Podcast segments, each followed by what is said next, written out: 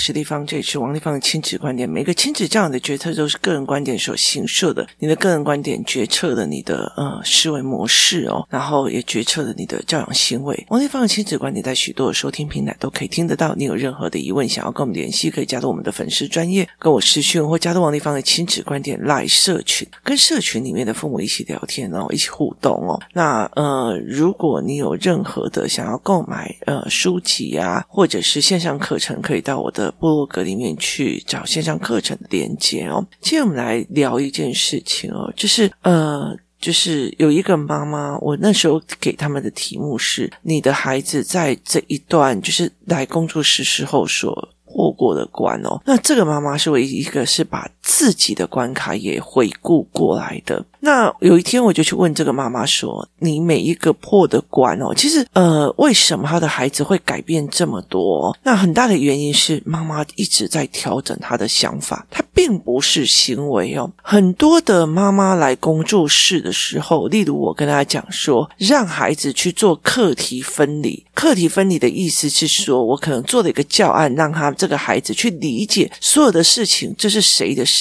这是我的事，你的事，他的事，还是老天爷？”的事，他这件事情是让他去做，他们会讲完一次就装没这件事情哦。可是这个妈妈比较特别，她是用了一件事情，就是呃，她把自己的思维去做想法的改变。那我记得我第一次的师资班的时候哦。他那个时候，我把我整个在做为什么小孩可以转变的一个思维做成一个课程的时候，他忽然，我记得那时候他写在脸书上说：“我终于等到我一辈子都很想要上的课，就是你要去理解，它并不是是一个行为学，它是一个影响孩子认知的学习。例如说，这个孩子认为我叫你打五百个球是呃看得起你，还是在刁难你？这个是思维。”那思维的认知会影响到后面的思维模式哦，所以它是完全不一样的。那。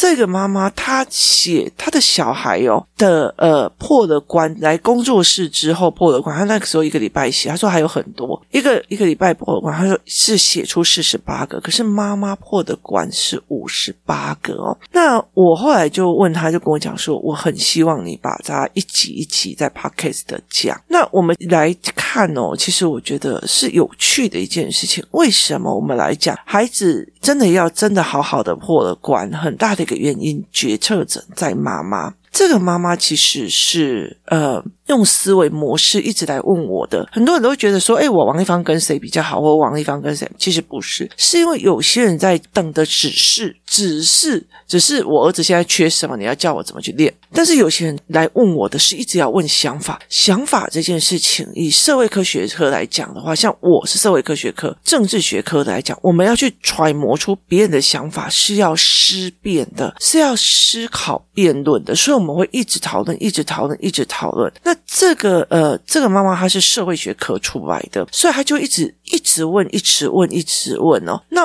我这个人其实是很喜欢思辨的人，就喜欢思考去冲撞或思维的人，所以我并不是很喜欢说哦，对对对，地方你说的对对，没错，对对对，好，就是。因为你会告诉我，我好像是在教你一二三四五要怎么做，所以很多人大概就没有办法去思维。包括今天我为什么呃叫某一个人来学某个东西，某个人不学某个东西，我其实都有后面的背后思维。只是别人会觉得立方允许他来上篮球课，立方不允许他来上篮球课，但思维上并不是，他会来问清楚哦。那我们接下来看一下。这的差别多大哦？他在写他儿子的关卡回顾的时候，他在讲别人稍微讲两句就会生气，完全没有办法分析生气后面要付出的代价。这个孩子刚来的时候，就是看到人就扁，看到人就打，然后他是连续对着我。瞪狠狠的，然后骂三字经，然后很多的小孩都不想要，就是跟他一起玩。为什么？因为他太爱打了，三不五时一下就生气，三不五时一下就被送这样子。然后他另外一个遇到生气的事情，就会。串的脏话来表达，我跟你讲，他现在有的时候是一串的脏话，可是他以前是一直狂打人哦，没有办法分析说出来脏话对自己的影响，他也不知道我打人有什么不对，谁叫他怎样，谁叫他怎样，他甚至会告诉我说：“那方就是他，他先怎样，他先怎样。”我说：“所以你很好挑衅是吧？你很好挑衅是吧？如果我今天我儿子知道你这很容易发脾气，所以呢，他随便挑衅你，你就去打人了，那你就进监狱了啊。”那你的人生就在那里了，你就一辈子输了。为什么？因为别人在往前啊，读大学、读研究所的时候，你就在监狱的啊，那么好玩，对不对？就是。很多的一个部分就是，我管你现在谁对谁错，你动手了，你就是影响到你最后面损失最大的人，那个人是错的。所以在很多的概念是这样子哦，你要了解一件事情。有时候我在跟我的儿子在谈，什么叫做法学的对错观？法学的对错观就是在这整件事情里面，谁对谁错。好，例如说，这个老师很机车，他上的课我都不懂。好，他上的课我都不懂，所以。这个老师甚至还会打学生，所以老师老师体罚了，在法学上他是错的，小孩是对的，因为他呃被处罚，他没有做做什么事情，他只是成绩而体罚，所以这件事情在法学里面，在台湾的所谓的教育法规里面，老师是错的，小孩是对的，哈，可是。好，场景以商业的模式来讲，今天这个小孩不爽。好，就再也不学这一堂课了，不爽老师，所以再也不学这堂课。老师还是老师，但是呢，问题在于是，他还是可以老师这个薪水去做很久。可是这件事情，接下来所有的损失的，你的考试也不行的，你国中升学也不行了，你什么都不行了。所以以损失来讲，谁错？损失来讲是这个孩子错。为什么？因为他损失最大。他损失最大，所以这是商学的理论。今天在这一件商业逻辑里面，好，谁对谁错？是由什么来判断？由损失最多的那个人来判断，因为损失最多的那一个人，他下错了决定，他下错了决定哦，所以你所在这件事情你付出的代价最多，那就是你的错。所以这是两种不同的概念哦。那我们来看妈妈写她自己过的关。意思就是说，我把注意都放在我自己的孩子身上，我没有办法看到事情的全盘样貌。他永远只是站在高高的地方，看到他的小孩快要生气了，他就赶快把他拉走。那个时候，我有一段时间哦，我就觉得。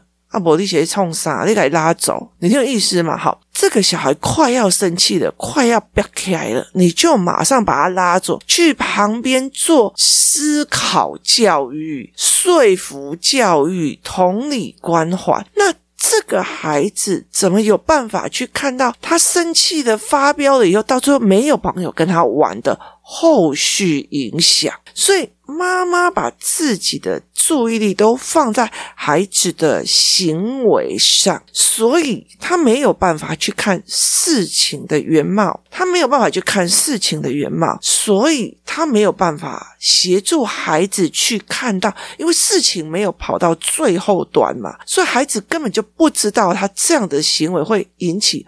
后续哪些反应？所以别人稍微讲两句就生气，完全没有办法去分析生气后面要付出的代价，因为他没有这个经验。他生气了，妈妈就赶快把他拉走，所以这整件事情他就没有。我的游戏团体很重要的一个部分是在于是，我们知道大家都在练，没有错。如果你出去外面在公园里，你看到你的小孩子快要打人了，你要赶快拉走，就是你要赶快拉走，因为我有在管。好，可是问题在于是。我用的游戏团体，我们会去把这一件事情分析出来。我当然会知道，你挑衅别人，让别人生气，立马爱付出代价。别人说两句，他就生气了，他也要付出代价。这整件过程拉清楚，除非就是真的很严重的伤害。父母双方是，我知道我儿子故意去挑衅你儿子，所以他也该付出代价。因为什么？要不然他以后去遇到旁边那个流氓，哎呦，流氓呢，抽烟呢，还有刺青呢。他也是被贬死啊，所以其实是他也必须要去了解这件事情的全貌，就是他必须去了解这些事情的思维模式，那很大的一个原因在于是他没有看到后续的影响，他没有看到后续的东西，因为他的经验值没有，都是妈妈说，都是妈妈说，然后他也是，例如说，觉得什么，呃，就是他生气了以后，就是觉得很懒，我不想跟你解释了，我巴了的戏啊，就是跟别人吵架的时候，觉得没有必要要把事情说清楚，因为把事情，因为他。语言上那时候有状况，他语言上他觉得没有必要把事情说清楚，所以他就很生气，就会离开了，没有替自己讲话，也就是在于是好。妈妈的卡点在于是，我把注意都放在我的小孩身上，他一快要生气了，我就赶快把他拉走。拉走的时候，第一件事情，妈妈有没有看到全貌？第二件事情，他们没有去听对方是什么想法。第三，他没有让孩子去讲清楚他的不舒服，所以这件事情没有全盘发生完。所以孩子当然不知道后续的影响，所以妈妈的卡点卡在于是，我把注意都放在孩子身上，我没有看到事情的。全貌，我没有看到事情的全貌，我没有把焦点放在孩子的事情，我看的是我的面子，孩子又生气了，孩子要怎么样，却没有去思考怎么去调整跟协助这个孩子，所以他是相辅相成的，因为我没有让他看到全貌，我只在意他的情绪，所以他永远在同一件事情里面发飙、克制、发飙、克制，可是他没有办法。去理解别人为什么惹他生气，他也没有办法去思维这一块，因为呃，妈妈看到他快要生气，就把他拉走这件事情，他没有办法看清楚全貌，他也没有办法时间去听别人讲为什么你要这样做，他也没有办法去陈述自己的全貌，所以也没有办法把一件事情兜出来。也意思就是说，我们在做政治决策的时候，在做商战决策的时候，你获得到的正确讯息越多，你你的判断就会越沉稳。这件事情其实对孩子来讲是对的，可是问题是在于是很多的父母、很多的游戏团体，连怕料都算了，啊，我拉走就好了，是没有协助孩子这一块的，两方把事情说清楚。好。前段是两方把事情说清楚，后段再叫做没什么大不了，算了，或者是正难免的。后续再来看，我为什么要跟这种想法的人去浪费我的时间成本？昨天在在上课的时候，我在上阅读班的时候，两个小孩哦，你脚放坏过来了，你才脚放坏过来，我明明刚刚就在这里，你的小孩又放过来，你再反过来，好。一个四年级，一个五年级，我就讲了一句话哦，你们的时间成本真廉价，光在这里吵说谁的脚放过来，谁的脚放过去，谁的脚放过来，谁的反正就可以浪费你们生命里面的十五分钟，真是一个廉价的生命啊！然后他们两个就看看我，然后就脚就缩回来。这时候其实那个对方的其中有一个妈妈，就是你不要不要把脚放过去，你就退一下就好。孩子们没有办法去理解妈妈告诉你为什么要退一下就好。孩子最在乎的一个点，妈妈没有站在我这边，可是妈。妈妈站在的是时间成本的这一个角度来去看东西，所以损失最多的人是谁来决定一件事情哦？就是最好的一件事情是这样子，所以你怎么去看这件事情是让你最能够理解的。所以我常常会在跟很多人在了解一件事情，就是说妈妈的呃卡点就会变成小孩的卡点。他们没有办法去理解，例如说，当然有很多人知道说，哦，在这个团体里，每个妈妈都会协助孩子讲出来，呃，小孩的卡点怎么有的没有，但是他没有办法理解立方为什么去经营这样的游戏团体，然后去做这一块，所以他没有办法理解。就没有办法达到加成的效果。例如说，我让孩子一起上篮球课，我没有任何的赚，我也是跟就是一般的妈妈一样，我只是我的儿子的妈妈，所以我让他们上篮球课。我为什么要把篮球课这一群一起再去上思维课？因为他们篮球打完的时候，篮球队里面他们在讲的语言干嘛有的没有的，我必须去营造他们。就打完篮球或者思维完了以后，他们一边喝水一边吃早餐一边啃鸡排的时候聊的对话内容，好，它并不是一个记忆的了不起而已，它是后面的计划内容。那为什么要先瑜伽再篮球？这后面都有一个思维的模式。好，我是在影响这一群孩子。那如果我就觉得说，为什么要把事情讲清楚，或者怎么样？那就哼，我在这里，我就不要学篮球，我也不可以在这里学啊，不需要，我的时间不需要。好，那你就去别的地方。但 OK，这是个人观点。可是你看不懂别人的想法，你就觉得这也不过是个篮球课，这也不过是个围棋课。以围棋课来讲，有些小孩要的是冲断啊，所以有很多的小孩就是我的小孩冲断了，我要只要去找一对一，我要偷跑。好，跟那你冲段的是在背棋谱跟往前冲，那我要的是孩子们去看盘面。所以其实他会跟我讲说：“妈妈，我告诉你哦，那个人其实你跟他下棋的时候，他厮杀的状况真的让人家觉得很可怕。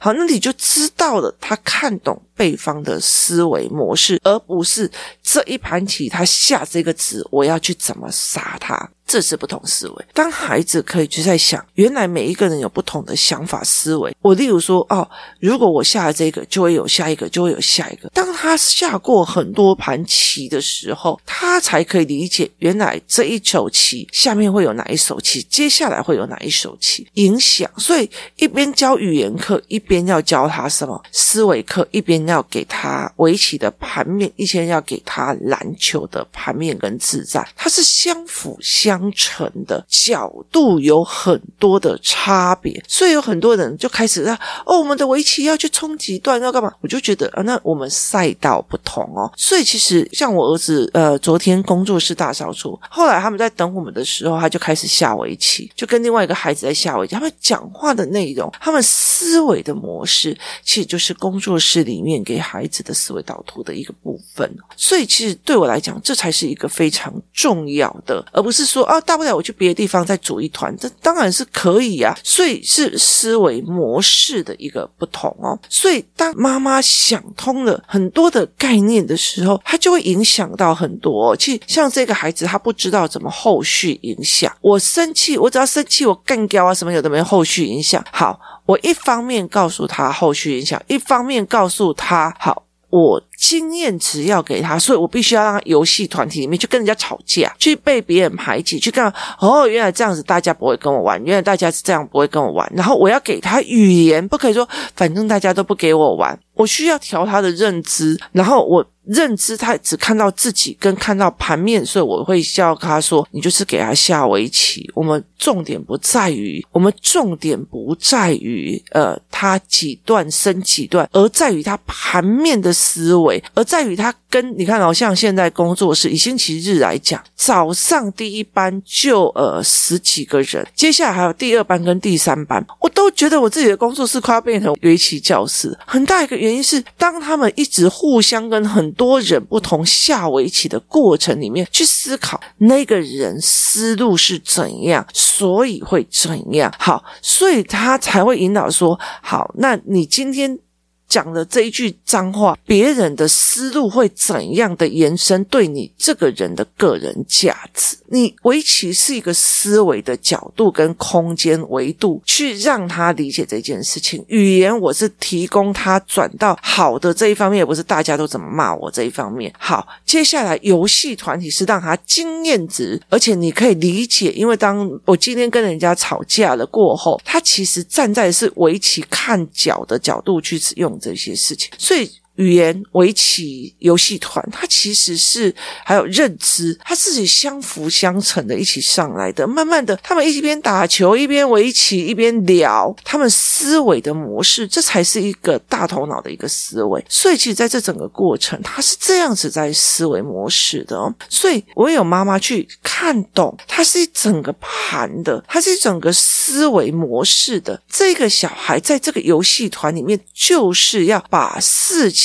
讲清楚，盘面弄清楚，然后他能够，例如说用围棋、用篮球的盘面来去思考你的下一步，我的下一步，然后你的个性在围棋上的形式作风也是这样，在真实社会也是这样。这整个一个脉络一样一样的下来，才有办法去做这一块的思维模组。所以后来慢慢的，这个妈妈开始调整了。哦，原来我都把注意力放在自己的身上，你不能把自己的放在自己的白纸的下棋要赢多少人，而是你要去看事情的全貌。所以那时候，其实我那时候在看他们在用围棋，这个孩子我就跟他讲说，这个孩子哦，其实哦，别人把他激逼他几个字，他就就会往前冲。其实他没有在看盘面的，所以其实后来妈妈也没有要求他。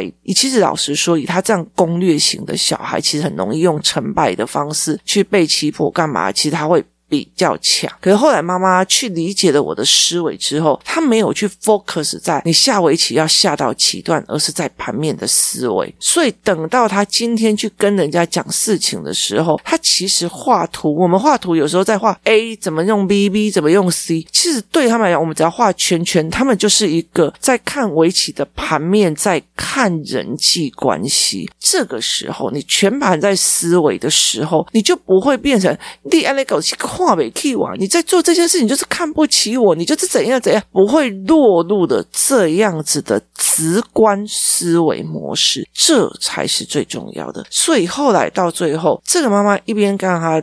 用围棋一边练他语言，一边练他思维，一边也让所有的人去跟他，就是要把事情的全面看清楚，把事情全面看清楚去做。甚至有时候，因为他的情绪那个时候已经太爆炸，所以他爆炸完的时候，他就会回来问我丽芳刚刚那一件事情的全面模式是什么？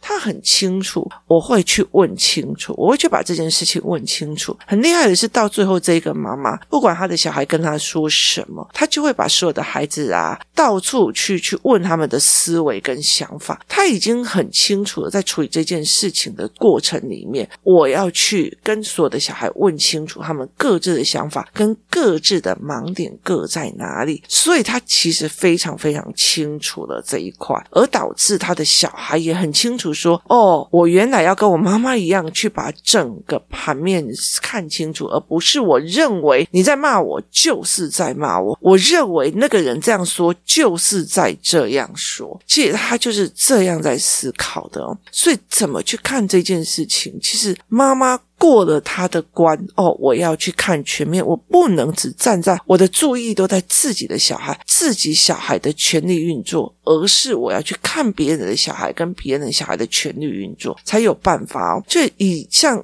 篮球课、围棋课来讲，我会在每个小孩的特殊的关系跟思维模式，去帮他们安排说，那你要在哪一班？你要在哪一班？你要在哪一班？其实这个东西不是在于什么东西对我有利，我想跟谁在一班，我允许谁跟我儿子在一边，我不允许谁跟我儿子在一班，而是我在这个为别人想的过程里面，我告诉了我的孩子说，你看这个小孩他肩膀僵硬，所以他必须要搭配一个呃玩篮球很松的人一起玩，那他们玩起来才会有呃混搭的效果，因为他再这样硬下去，他容易肩颈以后出问题。所以其实在这整个过程里面，就好像一个管理者在看这个的人格特色需要做什么样的调整，那个人的人格特质需要做什么样的思维，放在哪一个位置、哪一个空间、哪一个维度。很多台湾的人都误以为我使唤你就是有领导能力，我排挤。大家叫大家不要去跟你在一起玩，就是有领导能力。事实上不是的，真正领导能力是把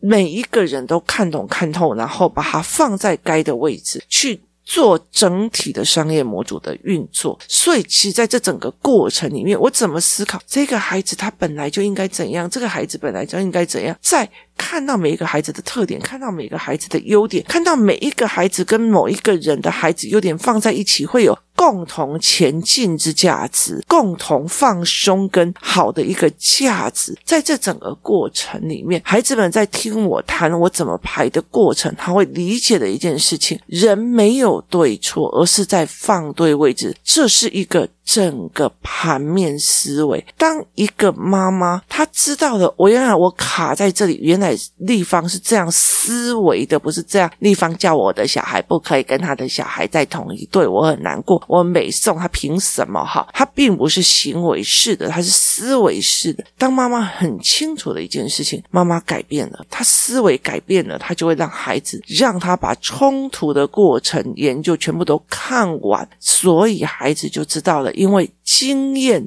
陪伴语言到最后会变成你的认知。我上一次哦，就是开他这个玩笑，后来他再也不理我了。我就知道了，女孩子不可以开这种玩笑。这对女孩子来讲，男生可以开这个玩笑，女孩开这个玩笑是很低级的。经验、语言、陪伴，去引导他们思考的角度，接下来就会变成他们的认知。所以前面那个失败的经验非常的重要。今天谢谢大家收听。我们明天见。